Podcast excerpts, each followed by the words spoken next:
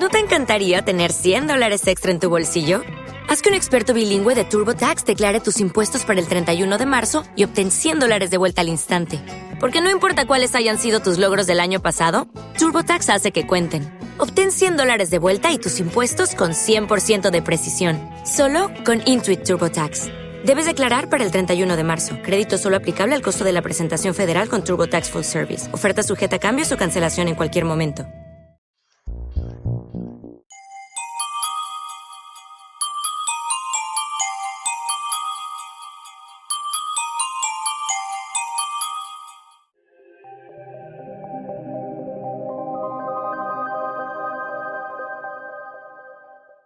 Pablo Emilio Escobar Gaviria, alias El Patrón, uno de los seres más siniestros y horrendos que ha tenido el mundo. Tristemente nació en Colombia. En este podcast de los audios de Cruz Escribiente, usted va a escuchar la voz de Pablo Escobar. Va a escuchar los audios malditos, los reales, donde amenazaba, donde decía que iba a matarle la mamá a la gente, donde decía que iba a ponerle una bomba a alguien, donde le decía a los policías que ellos ya estaban muertos. Bienvenidos a este podcast de los audios de Cruz Escribiente, en el que vamos a abrir juntos la puerta del misterio a una de las mentes más perversas de la historia, el siniestro capo del cartel de Medellín, Pablo Emilio Escobar. Gaviria.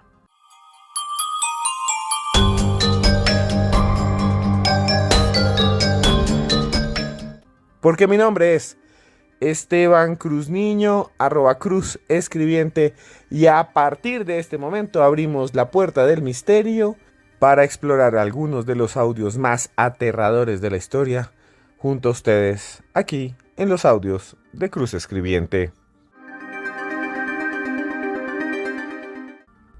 Hablar de Pablo Escobar en esta época es hablar de una estrella negra. Un criminal aterrador cuya imagen se ha deformado y se ha transformado lentamente en un personaje de ficción, de películas, de series como Narcos. Seguramente usted ya la vio. Hay cantidad de películas sobre Pablo Escobar. La realidad es más amarga. Cientos de colombianos son descendientes de personas que él asesinó hizo que varios jóvenes de Medellín se transformaran en sicarios, construyó su propio ejército de asesinos a sueldo y marcó para siempre la imagen de todos nosotros. Yo soy colombiano y siempre que salgo al exterior me hablan de Pablo Escobar. A veces es molesto, a mí ya me pasa porque yo ya conozco mi historia, pero a muchos les molesta porque ellos no quieren que los identifiquen con criminales. Hoy vamos a escuchar historias terribles y la voz del mismísimo patrón del mal. Y para acompañarnos en esta oportunidad, aquí en los audios de Cruz Escribiente, tenemos a alguien que ustedes siempre quieren que esté aquí. Me piden todo el tiempo. La pueden buscar como arroba Tania me cuenta en sus redes sociales. Estamos con la periodista e investigadora Tania Velázquez. Tania, ¿cómo está? Muy bien, gracias Esteban y un saludo a todos los que nos escuchan en el podcast. Tania, me gustaría antes de comenzar, usted es colombiana igual que yo. Aquí vienen invitados de Argentina, de España, de México, de todas partes. Pero antes de escuchar los audios de Pablo Escobar, estos que hemos titulado audios malditos, y explicarles de dónde salieron y en qué contexto se grabaron y se registraron, me gustaría preguntarle, Tania, a usted, ¿qué siente cuando le dicen ese nombre? Es una mezcla de sensaciones las que percibo cuando escucho el nombre de Pablo Escobar por la carga que tiene a nivel histórico en el país. Eh, siento que de una u otra manera es esencial hablar de Pablo Escobar cuando nos referimos a la historia moderna de Colombia. Una historia llena de sangre y de violencia. Antes de comenzar a escuchar la voz del mismísimo Pablo Escobar, les quiero contar que cuando yo era niño, recuerdo, iba a un barrio que se llamaba Quirigua, que todavía se llama Quirigua, al occidente de Bogotá por la calle 80, justo la llamada autopista Bogotá-Medellín, que en ese momento ni era autopista ni llegaba a Medellín. Y recuerdo que eh, mi papá trabajaba allí, entregaba los productos que hacía, que eran confecciones, a las tiendas. Y un día de la madre sonó un estallido muy fuerte. Recuerdo que los vidrios de las ventanas sonaron durísimo como si alguien le hubiera lanzado piedras y algunos se quebraron, se quebraron como si fuese hielo, como si una escarcha se degradara por toda la ventana hasta fragmentarla en pedacitos pequeños, que algunas personas le cayeron en los ojos y en la piel y se las trozaron. Y los que estaban allá en ese barrio llamado Quirigua, en ese Día de la Madre, quedaron despedazados. Recuerdo la historia de un hombre que estaba comprando simplemente queso, pan para su familia y quedó convertido en carne molida. Los brazos, las piernas, los ojos salieron volando por todas partes y quedaron estrellados contra las paredes. Recuerdo que no lo pudieron reconstruir y que cuando lo enterró la familia, simplemente lo que sepultaron fue un cajón con una foto, porque sus uñas, sus dedos se convirtieron en polvo. Eso hizo este señor, Pablo Escobar. Eso hizo el 12 de mayo de 1990 frente a un almacén que se llamaba Sanso. 17 muertos y 150 heridos dejó ese carro bomba que estalló en ese lugar. Escuchemos entonces la voz de Pablo Escobar Gaviria, la voz original, y aquí lo analizamos con la periodista Tania Velázquez en los audios de Cruz Escribiente. La voz de Pablo Emilio Escobar Gaviria, el capo del cartel de Medellín, la voz del hombre que mandó a matar a cantidades de personas. Y ahí lo que dice es que no le importa si alguien es general de policía, si no aparecen dos de sus sobrinos que han sido secuestrados, les va a matar la mamá, la abuelita, la va a desenterrar y se las vuelve a matar. Es una amenaza aterradora. Escuchémoslo otra vez y ahora lo analizamos junto con Tania Velázquez aquí en los audios de Cruz Escribiente.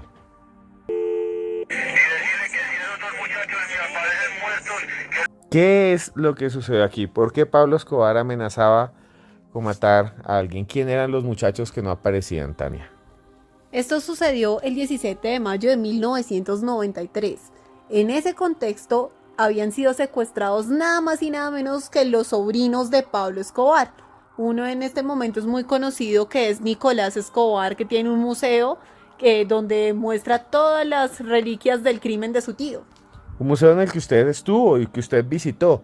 Lo que sucede es que secuestran a este señor y él llama a los policías porque quien había secuestrado a los sobrinos de Pablo Escobar era nada más que Carlos Castaño y otros paramilitares que de esa manera querían presionarlo y que los estaban torturando. Dice Nicolás Escobar que frente a él llevaron uno de sus empleados y con una motosierra lo picaron en pedacitos y le salpicaron los pies de sangre. Eso dice Nicolás Escobar. Usted estuvo hablando con él y él le contó que incluso quedó traumatizado, ¿verdad?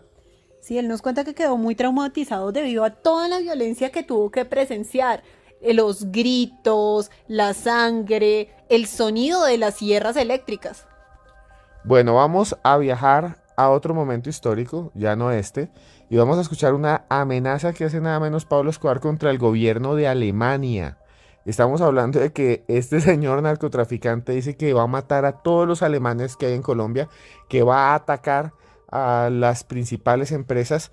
Ya vamos a escuchar esa amenaza que le hace Pablo Escobar, la voz de Pablo Escobar, nada más y nada menos que al gobierno de Alemania. Escuchen a continuación.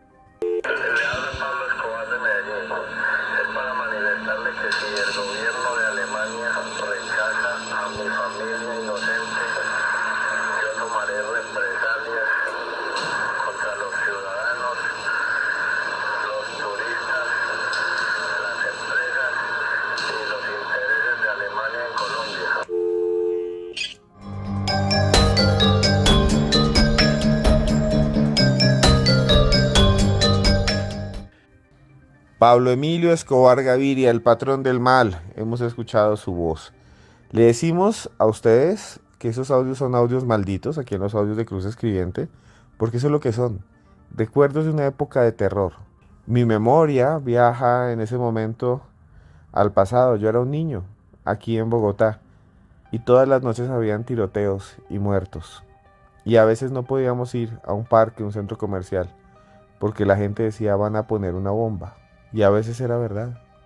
Ponían una bomba y la gente quedaba llena de metralla, porque ese momento gente como Pinina o como Popeye, sus lugartenientes, hacían carros bomba y lo llenaban de tornillos, de latas, de tachuelas, y cuando eso explotaba, los clavos, las puntillas volaban por el aire, silbaban y se metían en los cuerpos de las personas. Recuerdo mucho a una persona que le entró un clavo por un ojo y le perforó el cerebro y no murió y quedó como un vegetal y luego tuvo que volver a aprender a hablar, pero nunca volvió a ser quien era. Se volvió como un niño porque iba caminando un día frente a una de las zonas más caras de Bogotá, el Parque de la 93. Y ahí, en el centro 93, él puso una bomba o mandó a poner una bomba y murieron cantidad de inocentes. Bueno, Tania Velázquez, que es periodista, ¿en qué contexto está este audio en el que Pablo Escobar amenaza a Alemania? O sea, estamos hablando de que este tipo enloquecido amenaza a un país entero, dice que va a matar a los turistas, que, que, va a ponerle bomba a las empresas. ¿Por qué lo hace en este año de 1993, que es la fecha de este audio? Todo comienza porque la familia de Pablo Escobar estaba amenazada por los castaños. Ellos en el afán de ser protegidos decidieron salir del país, pero ningún país quería recibirlos porque eran familia de Pablo Escobar.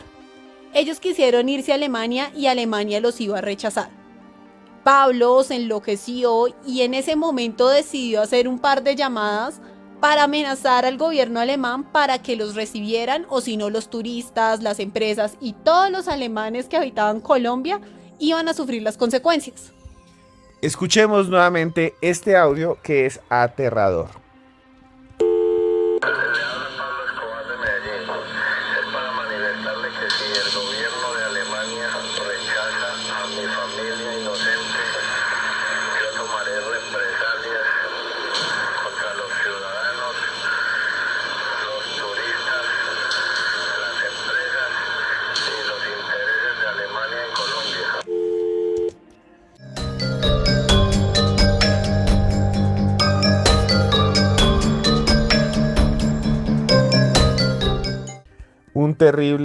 Audio donde Pablo Escobar amenaza a todo un país. Lo cierto es que Pablo Escobar en ese momento sí tenía un ejército de sicarios, sicarios que mataron policías. Hubo una época en la que yo recuerdo muchísimo, él pagaba por cada policía que mataban.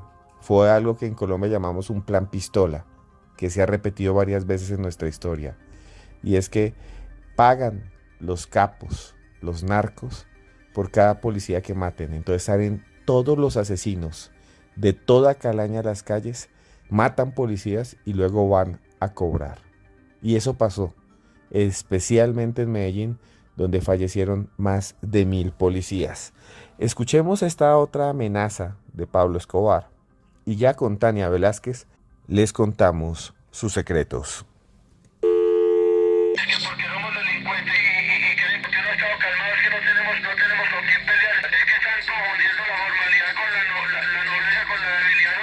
Que le pongo bombas en la casa de la familia. Hay algo que sí hacían los narcos colombianos que es aterrador. Y aunque hay un código de ética en el crimen y en la política, porque el crimen y la política desde el fondo se parecen, siempre hay conjuras, tradiciones, y todo es por poder.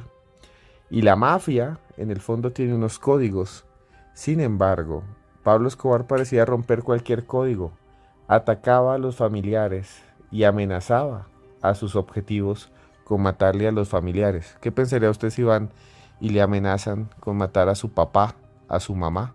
Con ponerle una bomba en su casa. Imagínese, ponerle una bomba en su casa, volar su casa, con todos sus hijitos, con los abuelitos, con unos niños todos lindos jugando ahí que le vuelen toda esa casa y maten a todo el mundo. Tania, ¿en qué momento se dan estas amenazas, esta grabación que creo viene del año de 1993?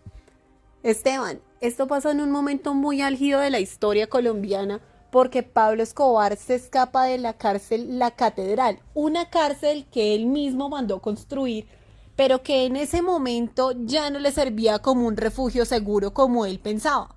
Los Pepes o los perseguidos por Pablo Escobar lo estaban amenazando. Al mismo tiempo que eso estaba pasando, él quería negociar con el gobierno para tener una vida tranquila. Pero para negociar volvió su reinado del terror con más bombas, más víctimas, más muertes. Muertes, Tania, muertes y violencia aterradora. Escuchemos este pequeño audio de un noticiero de la época donde hablan de esas bombas y de esas terribles masacres que hacía Pablo Escobar.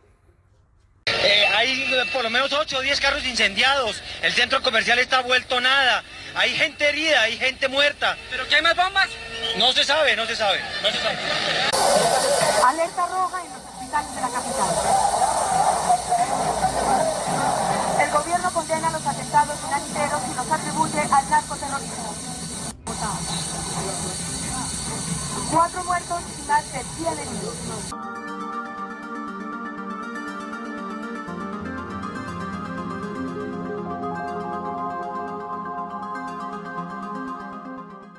Terror, horror, muerte. Eso es lo que producía el cartel de Medellín y los extraditables. Eso es lo que marcó a cientos y miles de personas inocentes cuyos familiares fallecieron, que hoy en día se sienten un poco mal cuando ven, por ejemplo, la narcocultura que ha surgido alrededor de la imagen de estos criminales. Escuchemos este audio del año de 1993 en el que Pablo Escobar amenaza a todos los que estén al lado del presidente de Colombia de ese momento, del señor César Gaviria Trujillo. Escuchen ustedes la voz del mal.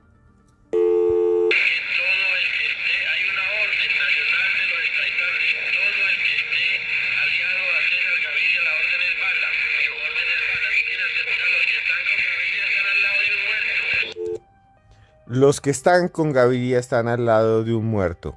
Tania, en ese tiempo el presidente era César Gaviria Trujillo y en esa época se creó el bloque de búsqueda, que fue un cuerpo élite de la policía que estaba tras los pasos del cartel de Medellín, que fueron ayudados ilegalmente por los Pepes, de los que hemos hablado aquí, de los que estaban con Carlos Castaño y por eso todos esos audios. Pues vea lo que dice aquí Pablo Escobar nada más y nada menos que el presidente de Colombia, César Gaviria, es un hombre muerto. Una afirmación muy fuerte para todo el que esté con Gaviria, con el presidente, lo que hay es bala. Muchas veces cuando un criminal hace amenazas tan grandes es porque en el fondo también tiene miedo de lo que va a ocurrir. La creación de los bloques de búsqueda, también la persecución que da por parte de los pepes, esa ola de violencia es la respuesta a eso que está pasando. Escuchemos nuevamente este audio, la voz de Pablo Escobar, diciendo que todo el que esté cerca del presidente de Colombia, César Gaviria, es un hombre muerto y hay que darles bala.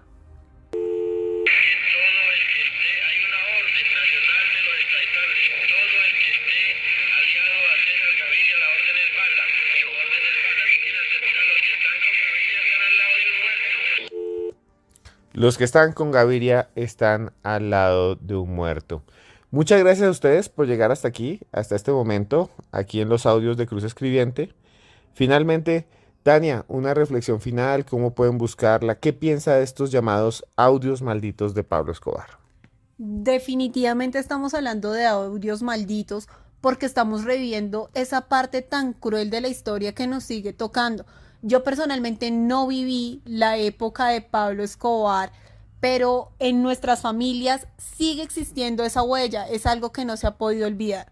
Porque usted es muy joven, Tania, no es así, yo le llevo 15 años y, eso hay que decirlo aquí eh, en este programa de los audios de Cruz Escribiente, pero pues obviamente las generaciones nuevas se están quedando solamente con esa estrella negra, con esa imagen de Robin Hood y están olvidando toda la maldad y toda la crueldad que escuchamos en estos audios.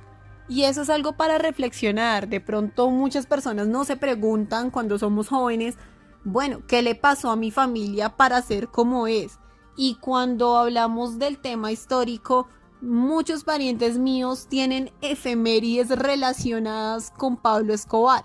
Una de ellas que es una anécdota muy familiar. Mi abuelo falleció y todo el mundo se acuerda porque fue en el mismo momento en que se hubo el atentado del avión de Avianca. Y ese atentado es un misterio y lo vamos a hablar en otra oportunidad aquí en los audios de Cruz Escribiente. ¿Cuáles son sus redes sociales? ¿Dónde la pueden buscar? Gracias por estar aquí nuevamente. A usted, Esteban, y para los que me buscan en redes sociales, me encuentran en Instagram, en Twitter y en TikTok como arroba Tania Me Cuenta. Muchas gracias, Tania, por estar aquí. Solo me resta decirle antes que lo quiero mucho, esté donde esté, y que quiero saber desde dónde nos escucha. Por favor, aquí abajo, en los comentarios, dígame dónde está. Y yo ahí le respondo, a todo el que me escribe, le respondo. También si todavía no está suscrito, suscríbase ya a este canal y denos like y comparta esta información. Escuchen a continuación esa colección de audios malditos de Pablo Escobar. Hasta aquí llego yo pero espero siempre estar a su lado. Gracias por estar en los audios de Cruz Escribiente. Valore a su familia, a la gente que lo quiere. Llámelos, comparta el tiempo, porque eso es lo único que no podemos recuperar, el tiempo. A usted lo quiero mucho.